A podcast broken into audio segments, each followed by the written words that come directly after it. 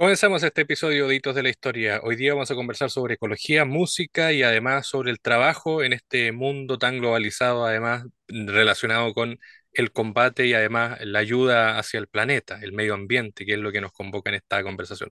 Está junto a nosotros Juan Pablo Orrego de parte de Ecosistemas, que es esta ONG eh, donde él trabaja y además vamos a conversar eh, algunos minutos de, de su trayectoria. Juan Pablo, gracias por aceptar la invitación. No, encantado. Muchas gracias a ustedes. Siempre bueno comunicarse con la gente, con, con, el, con la gente de Chile. Bueno, hablemos de eh, tu trabajo, porque quiero eh, mejor comenzar de atrás para adelante. ¿Qué es lo que me interesa de Ecosistemas, esta ONG? Eh, ¿cuál es el trabajo ahí? ¿Cuál es el trabajo tuyo y cómo nace también esta organización? Esta es una, una ONG que creamos hace ya unos 15 años Em, con la misión, tal como tú decías, te fijas un poco, no es sin pretensiones, digamos, pero un poco quijotesca, eh, de enfrentar esta crisis eh, global que estamos sufriendo, crisis ecológica y social y económica y etcétera, porque es una crisis totalmente multidimensional y que está afectando literalmente todo el planeta y toda la humanidad. Y digo, todo el planeta, toda la biosfera, eh, sea, todo el aspecto ecológico, pero también a la humanidad entera. O sea, se están viendo cosas hoy en día entre guerras y adicciones a las drogas y miseria, que realmente es una crisis agudísima. Y yo, fíjate, por mi trabajo y mi deformación profesional y mi formación profesional, chistes aparte, ¿te fijas? Yo veo que la crisis eh, ecológica y la crisis social son las dos caras de la, absolutamente de la misma moneda. O sea que están totalmente entrelazadas, ¿te fijas? Entre, ellas. Y yo he descubierto una cosa estudiando y leyendo a gente más sabia y qué sé yo, que tú puedes observar que los pueblos que degradan su entorno generalmente son pueblos que tienen culturas disfuncionales, digamos, y que que tienen problemas entre ellos mismos y que tienen problemas con los vecinos y que tienen problemas. Y al revés, te fijas, si tú observas una sociedad disfuncional, vas a ver que en general las sociedades disfuncionales destruyen el entorno. O sea, es un proceso que está totalmente interconectado, porque al final yo creo que el problema es, radica en una desconexión muy brutal y muy extraña, porque es como esotérica, eh, realmente, que una desconexión cultural, mental, con eh, lo que llamamos naturaleza. Digo, lo que llamamos naturaleza porque somos parte de esa naturaleza. si alguien está escuchando naturaleza como algo que está allá afuera, entonces no estoy hablando de eso yo, porque yo científicamente sé que estamos metidos adentro de la naturaleza. Esto es atómico, ¿eh? es molecular, a través del aire, del agua, de los alimentos, de las impresiones los seres humanos estamos inmersos atómicamente, molecularmente, elementalmente, en todos los flujos de la biosfera, el flujo eh, gaseoso, el flujo líquido hidrológico, el ciclo hidrológico, el flujo de la materia, el flujo de la energía, el flujo de la información. Estamos adentro, porque justamente en esta desconexión, muchos seres humanos han llegado a pensar o creer, no sé cuál es la palabra, creer, yo creo, porque son ideologías raras, fíjate de que estamos separados de la naturaleza y no solamente eso, sino que somos superiores a todos los demás reinos de la naturaleza, que somos los reyes de la creación y punto menos que el ser humano es como una especie de resultado y producto final de la evolución biológica y cultural en este planeta. Y el ser humano además civilizado, o sea, el occidental, por decirlo así o el ser humano de, las ciudades, ¿te fijas? Y estos son, querido, son errores epistemológicos, perceptuales letales, letales. Entonces, nos hemos desconectado de la realidad, ya no sabemos realmente quiénes somos, no conocemos nuestra historia, no conocemos nuestros orígenes en términos bioecológicos, ¿te fijas? Y estamos entonces causando, está provocando esta crisis multidimensional socioecológica en todo el planeta entero. Pero para mí el punto de partida es la desconexión. Y insisto, ¿eh? Eh, insisto, es una desconexión netamente mental. porque tú no te puedes desconectar bioecológicamente de la naturaleza. ¿Por qué? Porque si vas a respirar, estás respirando. ¿eh? Mientras hablamos, estás respirando. ¿Quién está regalando ese aire además? ¿De dónde viene ese aire con 21% de oxígeno? ¿Y quién se encarga de que tenga justo 21% de oxígeno, 20,9, para ser preciso? ¿Quién se encarga de hacer eso? Y estás tomando agüita, de alguna forma, algún líquido estás tomando a lo largo del día y estás comiendo alimentos. Entonces, estamos, y sin eso nos morimos. Entonces, Estamos total, ecológicamente no podemos desconectarnos de la naturaleza que nos está dando el aire, el agua, los alimentos y además las impresiones. Ojo, ¿eh? todo lo que es la belleza, o, hay gente que no está viendo belleza hoy en día, claramente, pero la naturaleza, si tú la dejas y vives en el lugar apropiado, te va a tapar de belleza, de cantos de pájaros, de colores, de flores verdes, las aguas azules, etcétera, las nubes. Entonces, entonces no te puedes desconectar físicamente, químicamente, biológicamente, no te puedes desconectar de la naturaleza. Pero, y esto ha ocurrido, fíjate, desde que somos seres humanos. No es un, esto no es exclusivo a la civilización en realidad. Hay muchos ejemplos en el pasado de pueblos y cultura que también se desconectaron y que también terminaron colapsando, pero a pequeña escala. Esa es la diferencia. Tú incluso puedes ver el caso de Rapa Nui, que a veces la gente de Rapa Nui ahora se ofende con este análisis, pero la verdad es que está demostrado que habían como siete especies de grandes árboles en Rapa Nui, incluyendo una palma gigante, y que los seres humanos, una isla limitada, esta metáfora con el planeta es súper potente, es súper buena, súper gráfica, ¿te fijas? Entonces, en el, en el proceso de usar eh, madera para leña, usar madera para canoa, de usar madera para construir, pero sobre todo de usar madera para mover los moai. Mira qué insólito, de obsesionarse con hacer estas estatuas de piedra volcánica, pero además había que llevarlas a la orilla. ¿Te fijas? Hay toda una historia. Y para hacer eso, troncos, troncos, troncos, para hacer rodar los moai y después para pararlos y que no sé qué. Entonces, en ese proceso, finalmente, destruyeron el ecosistema que había en Rapa Nui y todas estas especies de grandes árboles. Y se sabe, por arqueología y todo, que hubieron unas guerras finalmente peleando por los pocos recursos que quedaban. Y es curioso esto, ¿no? porque están rodeados de la mar, y la mar está llena de peces y langosta, de cuántas cuestiones hay. Pero igual hubo finalmente una crisis ahí, y la arqueología dice que terminaron antropófagos, comiéndose, porque es muy fácil en un cuerpo humano ver que fue destazado, hay huellas de herramientas de piedra en los huesos, qué sé yo, para raspar la carne, para abrir el cráneo, qué sé yo. Entonces terminaron finalmente antropófagos. Pero la clave, te fijas, es esta desconexión de nuevo y esto de, no ver la importancia del ecosistema, de, los, de las especies, de, en este caso de los, de los árboles, que estos bosques que habían y todo lo demás. Pero con esto tú te das cuenta que esto es súper antiguo de que este potencial raro del ser humano, que tiene algo que ver con este cerebro, parece que nuestro cerebro es demasiado complejo para nosotros mismos.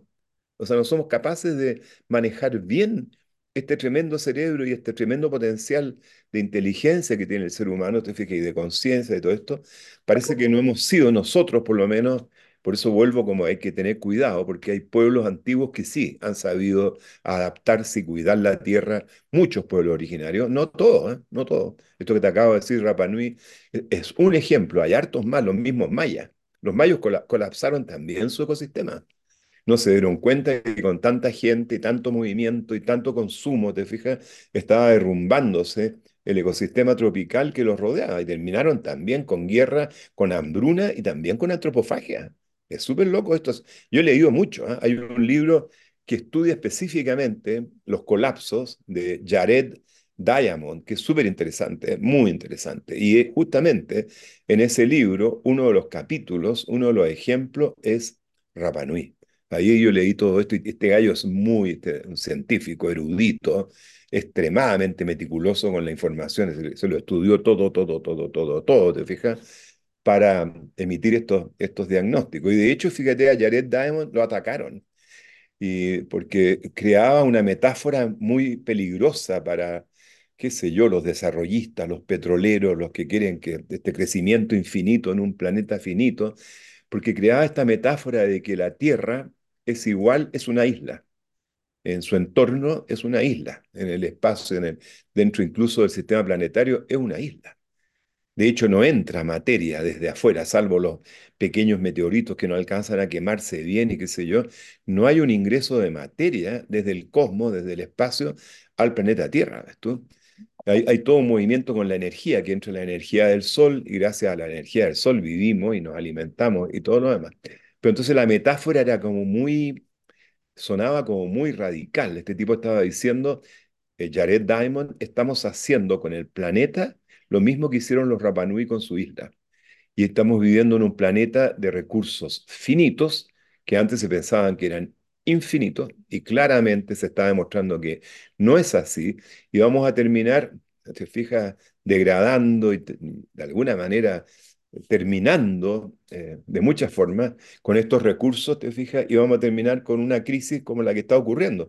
O sea, por algo se dice ahora, ponte tú, que las próximas guerras eh, luego van a ser por las aguas, por el agua, te fijas, ya más que por el territorio, por el acceso a agua. Y esto, fíjate, perdona, ahí voy a parar para que para no seguir con este monólogo, te fijas, pero es bien curioso esto del agua, es bien curioso, porque resulta de que desde que llegaron las aguas al planeta, se supone que en forma de asteroides de hielo, no estamos seguros, es bien increíble esto, que no sepamos a ciencia cierta cómo llegó el agua al planeta. Hay varias teorías, pero una de ellas, la más nueva y la más como ahora, con más mayor consenso, es que cayeron grandes, grandes asteroides de hielo hace millones, cientos de millones de años atrás, miles de, de millones de años atrás, y se incrustaron, porque esto sucedió supuestamente cuando el planeta todavía no estaba sólido, sino estaba todavía magmático, qué sé yo, y que estos asteroides se enterraron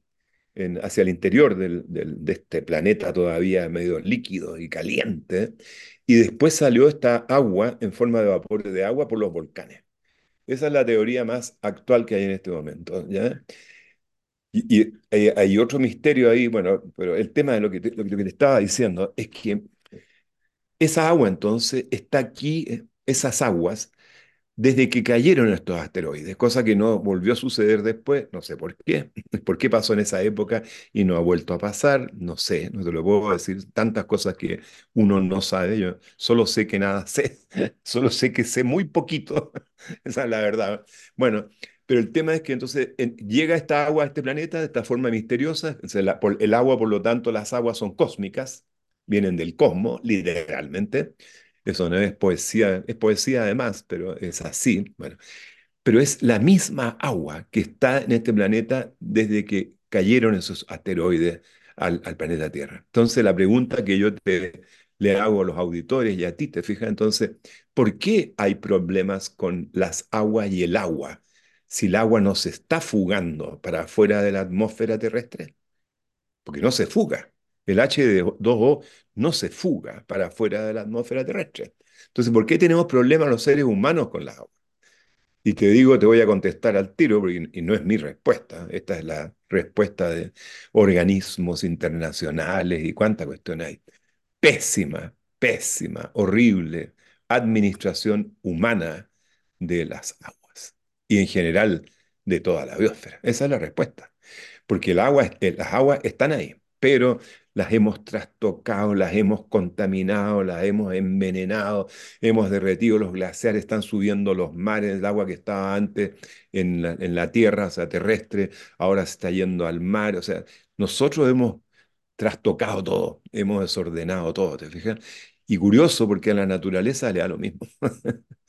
el problema es nuestro, es para nosotros, es provocado por nosotros y, lo, lo, hemos provocado para que no, nos cause problemas especialmente y particularmente a nosotros. Eso es la paradójico de este asunto, porque los virus, las bacterias, las mismas algas, los hongos y qué sé yo, los insectos, ponte tú en el reino animal, son mucho más resistentes que nosotros, mucho, para que las bacterias. Las bacterias son prácticamente indestructibles, porque hay bacterias arcaicas que aparecieron cuando la Tierra estaba en este, en este estado caliente, ácido, gaseosa, electrificada y qué sé yo, y ahí estaban las bacterias ya. Entonces hay bacterias que aguantan calores impresionantes, impresionantes, cientos de grados. Hay bacterias que te aguantan salinidades pero que ya no te la puedes creer. O sea, las pozas, las lagunas en el salar de Atacama, te fijas, llena de colores y qué sé yo, son bacterias las que producen, provocan esos colores y todo, y esa agua es como un gel de sal. O sea, nada más puede vivir ahí. Y ahí están las bacterias viviendo. Y hay bacterias, fíjate, que soportan niveles de radioactividad absolutamente inverosímiles, inverosímiles, que te derrite a un ser humano y la bacteria está muerta a la risa. Entonces son las bacterias, en el fondo, el cimiento de la vida, el piso de la vida en este planeta son las bacterias. Y nosotros lo ignoramos, ni las vemos, son microscópicas y no les damos ni pelota a las bacterias. O si es que les damos pelota es para pensar que son bichitos que nos enferman. Te fijas, las bacterias que se arrancan con los tarros y nos provocan infecciones y qué sé yo, y los virus, que son los aliados de las bacterias, también del origen de la vida, ¿te fijas? Pero ahí yo también tengo una reflexión que creo que eso tiene que ver con nuestros sistemas inmunológicos derrumbados. Que esta misma crisis que hemos provocado y esto de vivir amontonados, hacinados en ciudades, nos tiene derrumbados los sistemas inmunológicos y hemos creado como estos caldos de cultivo. Mira Santiago, caldos de cultivo para que se repartan los, los virus estos más complicaditos y tenemos mala salud, vivimos mal, respiramos mal aire, tomamos agua de mala calidad, comemos alimentos contaminados, no vemos belleza generalmente en la vida cotidiana, en las ciudades. Entonces nuestro sistema está deprimido y ahí entonces nos agarran ciertas bacterias y ciertos virus y nos hacen trumbas y nos matan incluso, ¿te fijas?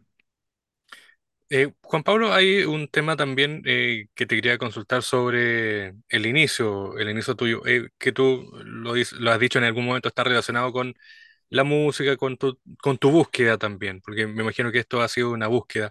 ¿Cómo fue ese proceso? ¿Cómo fueron los 60, los 70?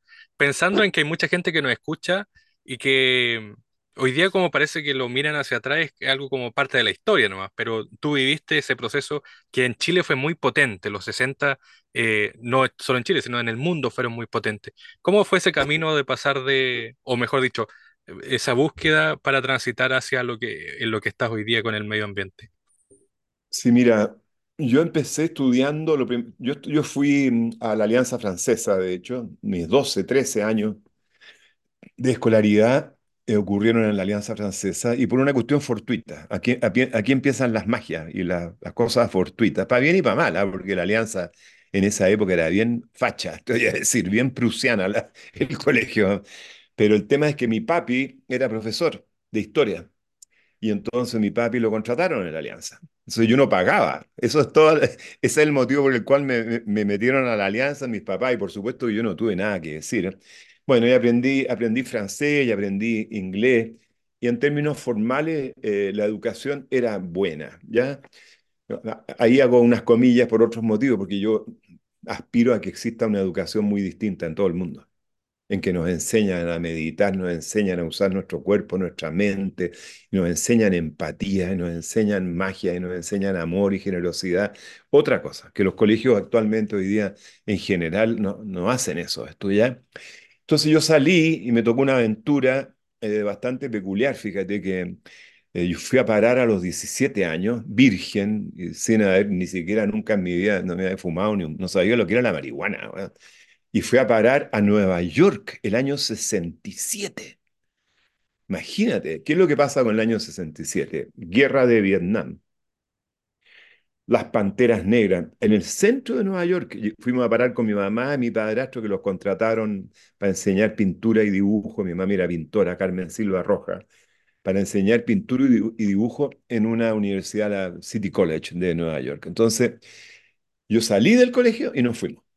Entonces, imagínate estar parado y, como te decía, muy pollito, muy mamoncito, muy pollito, en Nueva York con la guerra de Vietnam, las panteras negras. Era la época exacta de Forrest Gump. O sea, si quieres eh, visualizar lo que estoy diciendo y más, eso sí, porque otra cosa con guitarra era esa época. Entonces, alucinante la experiencia. Y te voy a decir, musicalmente, bien curioso esto, mientras estábamos en Nueva York, los Beatles lanzan Sgt. Peppers, el álbum Sgt. Pepper, que se supone que uno de los álbumes, de los mejores álbumes jamás, nunca compuestos, ¿te fijas? Y los Rolling Stones, para no quedarse chicos, lanzan eh, Rubber Soul, que es un álbum fantástico, donde está Ruby Tuesday y todo. Entonces yo, imagínate ir a comprar estos álbumes y ponerlos frescos ahí en el tocadisco ch, y escuchar por primera vez Sgt. Pepper, ¿te cachai? En un departamentito ahí en Nueva York. O sea. De hecho, yo volví, estuvimos como un año y medio de ese viaje con un montón de discos, no sé cómo cresta pagué el sobrepeso, no sé qué, y me traje todos los Cream y todos los Doors y todo lo, todo lo que te puedes imaginar. O sea, la música de esa época es extraordinaria, de los años, fines de los años 60. Realmente impresionante, ¿eh? Lo que pasó. Como tú decías, hubo como una eclosión eh, musical muy, que no, no la entiendo yo bien. ¿no? Bueno, y entonces volví finalmente, me vine con un bajo, me compré un bajo porque ya estaba como los eh, blobs estaban ahí en el, apareciendo como una posibilidad, ¿ya? Y me volví con un bajo que, con el que toqué con los blobs y una guitarra de regalo para mi hermano, que es toda una historia que estaba acá en Chile. Bueno, pero di la prueba de aptitud académica y como ya estaba en la Alianza Francesa, me fue muy bien en la prueba y eh, podía elegir entre medicina y biología en la universidad, en la Facultad de Ciencias de la Chile.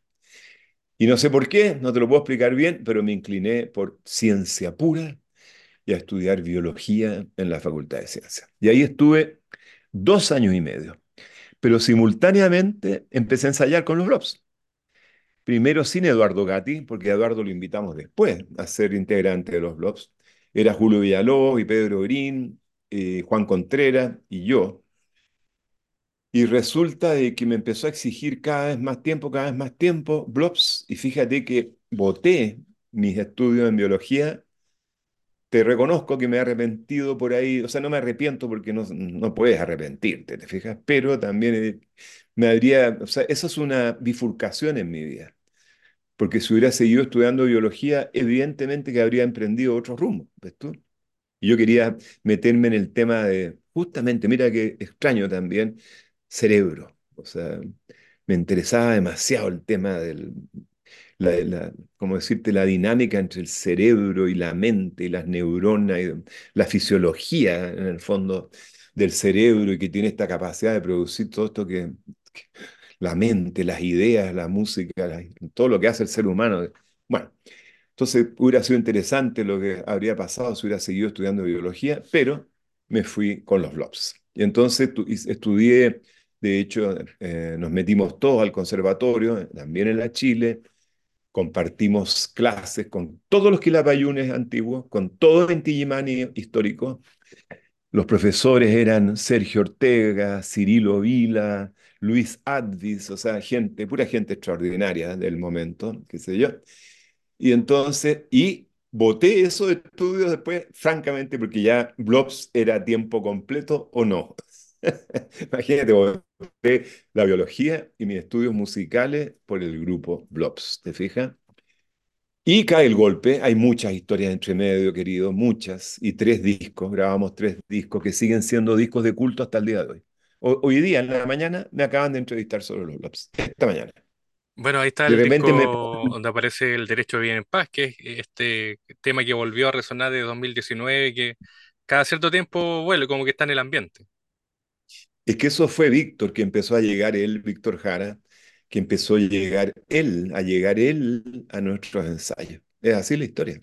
Nosotros estábamos ensayando, de hecho, en la casa que había sido de Violeta Parra, que ya había fallecido a fines de los 60, también 67. Y Ángel Parra, el hijo de Violeta, que se llama Ángel Cereceda Parra, él se casó con mi tía, que también falleció, y Ángel también falleció, se fueron los dos separadamente, pero se fueron. Primero Ángel y después eh, mi tía Marta. De hecho, Angelito, eh, de los tres y del, jazz y todo, es primo hermano mío y Javiera también es prima mía. Entonces tenemos esta cercanía con los Parra y Ángel muy gentilmente, Ángel Cereceda Parra, conocido como Ángel Parra, el hijo de la Violeta, nos prestaba la casita de la Violeta, que era una media agua, literalmente ahí en La Reina, y ensayábamos ahí. Y literalmente de repente escuchábamos toc, toc, toc en la puerta y estaba Víctor parado con su guitarra, con una sonrisa luminosa que yo he descrito bueno, como la sonrisa del, del gato de Alicia en el País de las Maravillas, ese gato, esa sonrisa que flotaba en el aire, porque Víctor tenía una sonrisa encantadora, porque era encantador, era un amor el Víctor, pero tenía una sonrisa así heavy. Entonces ahí en la puerta parado con la gran sonrisa, hola chiquillo, oye, ¿podría tocar con ustedes?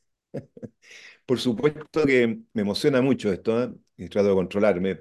Por supuesto que mm, no le tomábamos al peso en ese momento a, la- a Víctor, te fijas lo que es hoy día Víctor, es un héroe cultural, un mártir.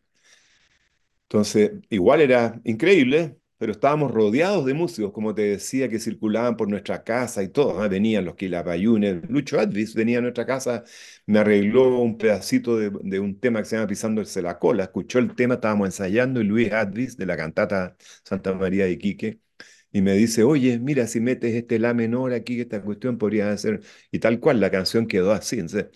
No era raro, digamos, teníamos contacto con el Gitano Rodríguez, con el Ángel, con los Quilapayunes, como te decía, con los Jaivas, bueno, por supuesto, los Jaivas tocamos, compartimos escenario muchas veces, bueno, pero Víctor empezó entonces a llegar así sistemáticamente a nuestros ensayos, porque él era un visionario total, y le había gustado nuestro estilo medio anarco, rompedor, nosotros todos abstemios eh, en términos de partidos políticos. Yo nunca militaba en un partido político.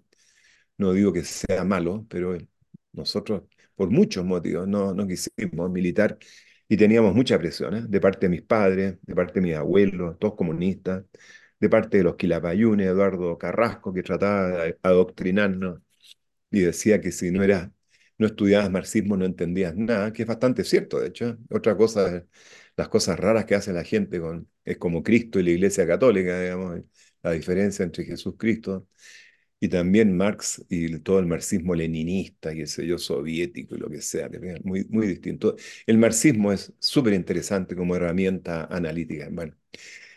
Pero entonces nosotros súper independientes. De hecho, eso nos, nos tuvo un costo, fíjate porque la derecha en Chile, pues ya se avecinaba el golpe, porque nosotros grabamos el primer disco el 70, imagínate, y nos disolvemos literalmente esa primera etapa de los blogs del 73, porque no se podía seguir viviendo, o sea, nosotros fuimos allanados, muertos y muertos, asesinados por todos lados. Víctor es uno, uno de los muertos, ¿eh? Amigos de mi papá, amigos de mi mamá, asesinados.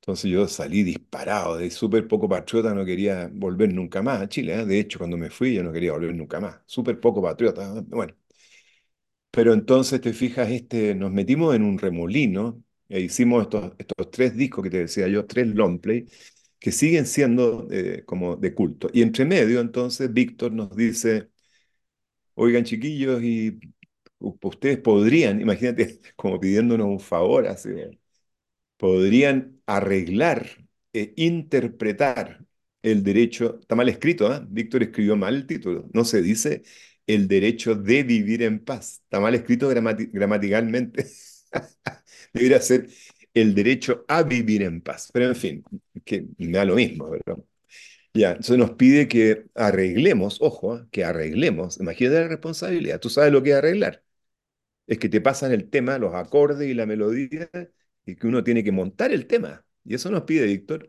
que arreglemos estos temas, que era el derecho de vivir en, de vivir en paz y María, o Abre tu ventana, que es un temita poco conocido, muy bonito. Y tuvimos el privilegio entonces de, de arreglar, interpretar y grabar con él estos dos temas. Y te digo, eso te demuestra más la apertura de Blobs, de todos nosotros, porque es una oda a Ho Chi Minh, el hecho de vivir en paz. Y no podía estar más lejos de nuestro imaginario hippie, medio anarco, libertario y qué sé yo, nuestro. Pero nos caía tan bien, Víctor, y estábamos tan abiertos a todo en esa época, a mí, o casi todo, a muchas cosas que le dijimos que sí, te fijas, y ahí eso, eso fue lo que, lo que sucedió. Bueno, pero entonces para seguir la historia nos cae el golpe y mi mamá, que era socialista, aguerrida, que trabajaba con Carlos Altamirano Orrego, que es tío mío, que era el secretario general del Partido Socialista, él andaba buscando para matarla, literalmente a mi mamá, y se asiló en la Embajada de Ecuador. Fue toda una historia, ni te cuento, porque podríamos pasar horas de horas de horas. O sea, meter a mi mamá a la embajada fue un, fue, no te imaginas lo que fue. Se acostaba en el suelo de un auto tapada con una alfombra, aterrados, o sea, era un terror.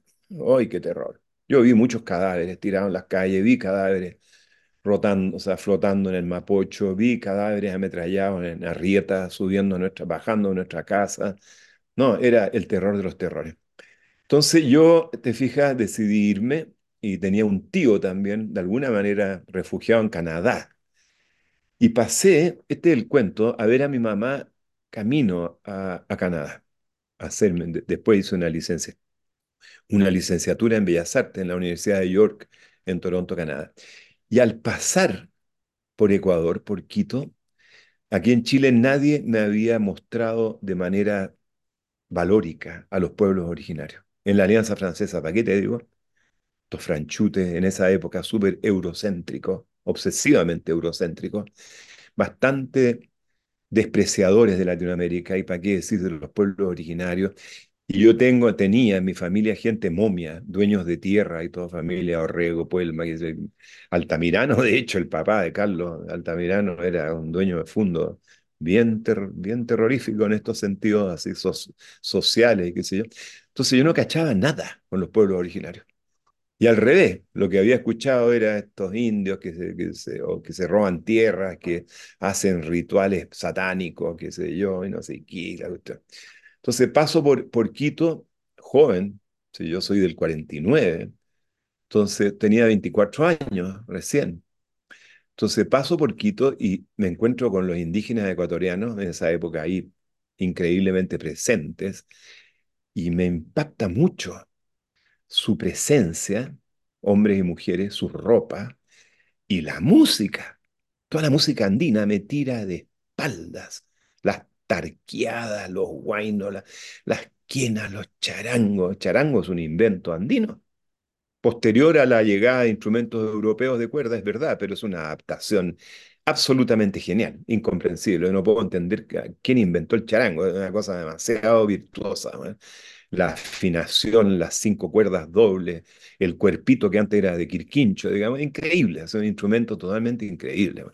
Entonces me sufrí como una especie de ruptura epistemológica, ¿te fijas? Porque se me movió todo, o sea, descubrí un, un mundo nuevo, porque me habían metido en la cabeza que los indígenas, los indios, eran como fósiles vivientes que no tenían nada que aportarnos y cuyo único destino era asimilarse a la civilización occidental o perecer, ¿te fijas? Esa era un poco lo que tenía yo tenido en el, metido en el mate, imagínate y descubro esta riqueza cultural extraordinaria. Se me quebró algo adentro, literalmente, se, para bien, para bien, se me desmoronó un paradigma, ¿cachai? Para bien, se me, se me limpió un paradigma espurio. Esto. Y entonces con esta impronta me voy a, Toronto, mira qué increíbles son las cosas. Y me dediqué de cabeza en la biblioteca, la musicoteca, a estudiar al final los pueblos originarios y empecé a descubrir y, y música étnica, me puse a escuchar y escuchar música étnica de todo el mundo, ¿eh? No solamente de América, de otros continentes. De hecho, estudié mridangam, el tambor de la India, del sur de la India, como el equivalente a la tabla, pero en un solo tambor que, por- que se golpea por los dos lados. Muy bonito. Estudié canto hindú, estudié percusión africana, entonces me metí en todo el tema de la música que llamamos nosotros étnica, o sea, la música de los pueblos y los pueblos originarios, ¿te fijas? Y entre medio de todo eso, querido, me puse a, a mirar libros y qué sé yo, descubrí cómo manejaban las aguas. Mira Machu Picchu. Machu Picchu tenía dos sistemas, estamos hablando de, de una ciudad construida en la punta de unos picachos de granito, ¿te fijas? Y tenían dos sistemas de agua. Tenían agua, evacuación de agua servida y ingreso de aguas de vertiente a la ciudad. Entonces, manejo de las aguas totalmente virtuoso. Y descubrí, ponte tú, que esto es curioso para hoy día, interesante, los así llamados esquimales, que es un nombre corrupto, los inuit, qué sé yo, son muchos pueblos, digamos, del Ártico, y que inventaron el kayak. El kayak lo inventaron ellos, y de hecho lo fabricaban con puros materiales orgánicos, lo que es extraordinario, porque Tú tienes en el kayak para poder sobrevivir, por si te das vuelta, tienes que tener una cintura ahí que te hace estanco, o sea, un traje estanco, y que no entre agua gélida, de afuera hacen 10 grados bajo cero. Si tú te das vuelta, te fijas y no tienes este traje de astronauta y este kayak cerrado en la cintura, te, te, te congela, te da hipotermia y toda la cuestión. Y, pero resulta que ellos todo esto lo hacían con materiales orgánicos, no existía el plástico. Entonces es un, es una proeza totalmente extraordinaria asombrosa, el kayak que se usa hoy día, que le gusta tanto a los chiquillos y todos los inventores. Son un pueblo originario, son los inuit. Y que no solamente inventaron el kayak y también unas balsas, de hecho, la precursora de las balsas actuales, los umiak, también hechos con puras vejigas de, de foca y todo, puro hueso, te fijas, y pieles y vejigas y tripas, una cuestión insólita de animales, qué sé yo. Pero además inventaron el iglú el iglú, una persona puede ni pescarlo, una persona que no, que no cacha, que no le han enseñado. El, el iglú es un invento total y absolutamente de alta, alta, alta tecnología, porque ellos con bloques de hielo, poniéndolas po- sucesivamente en forma de espiral, la sabiduría de la espiral, y con un cierto ángulo, iban creando de a poco a poco en espiral esta esfera, y al final arriba, ¡pum!, un hielo angular que terminaba de cerrar el iglú y de sustentarlo. Y, le echaban agüita en la juntura, todo se congelaba, quedaba todo cerradito. Y le hacían un túnel, te fijas, hacia afuera, donde además dormían los perros que con sus cuerpos calentaban el aire que entraba. Y adentro del iglú las pieles de los osos, qué sé yo, o sea, calentito adentro, con unas tormentas afuera con vientos de cientos de kilómetros por hora y menos 20, 30, 40 grados, te fijas, y creando un ambiente térmico y totalmente protegido. Y fíjate que el iglú, esa mega esfera, ofrece la mínima resistencia al viento. Si fuera cuadrado, como nuestras casas, se lo lleva. Pero al ser semiesférico, el viento pasa por arriba, te fijas, las vendavales, y al mismo tiempo máxima retención de calor adentro del hilo. Entonces yo empecé a descubrir el mundo incluso de lo que llamamos nosotros las tecnologías apropiadas. Yo te diría que esa tecnología del iglú es una tecnología, hablando de sustentabilidad, evanescente. Porque resulta que esa familia de Inuit dejan el iglú, ellos eran totalmente transhumantes, nómades, se movían, hacían un iglú en una, en una mañana y después se movían y se iban y hacían otro iglú. De hecho, a veces hacían iglús grandes, cuando se juntaban varias familias, varios grupos, hacían un iglú inmenso y hacían fiestas por días y días y días y se lo comían todo y hacían el amor. Y de hecho, los niños de casa le prestaban, le pasaban, o sea, dejaban que las mujeres eh, complacieran a las visitas, cosas muy interesantes, súper interesantes. Pero Pablo, eh, es- ese- sí, no nada más que para terminar esto de la tecnología evanescente, ¿te fijas? Los inuit abandonan el iglú y el iglú es reabsorbido al entorno. No queda ni huella. A eso me refiero. Entonces, es una al- eso sí que es alta, alta, alta tecnología. Ves tú, muchas cosas que nosotros consideramos un auto, un automóvil, es una te- tecnología primitiva que está quemando un petróleo que se está acabando, que te está tirando gases que provocan efecto invernadero, otros gases que envenenan, que está produciendo calor espantoso esos motores que se pierde y se va al entorno.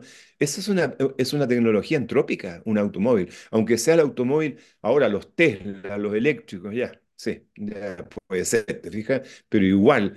eh, los componentes para los Tesla son muy complicados, la electricidad, de dónde la sacan, entonces también habría que mirar todo eso.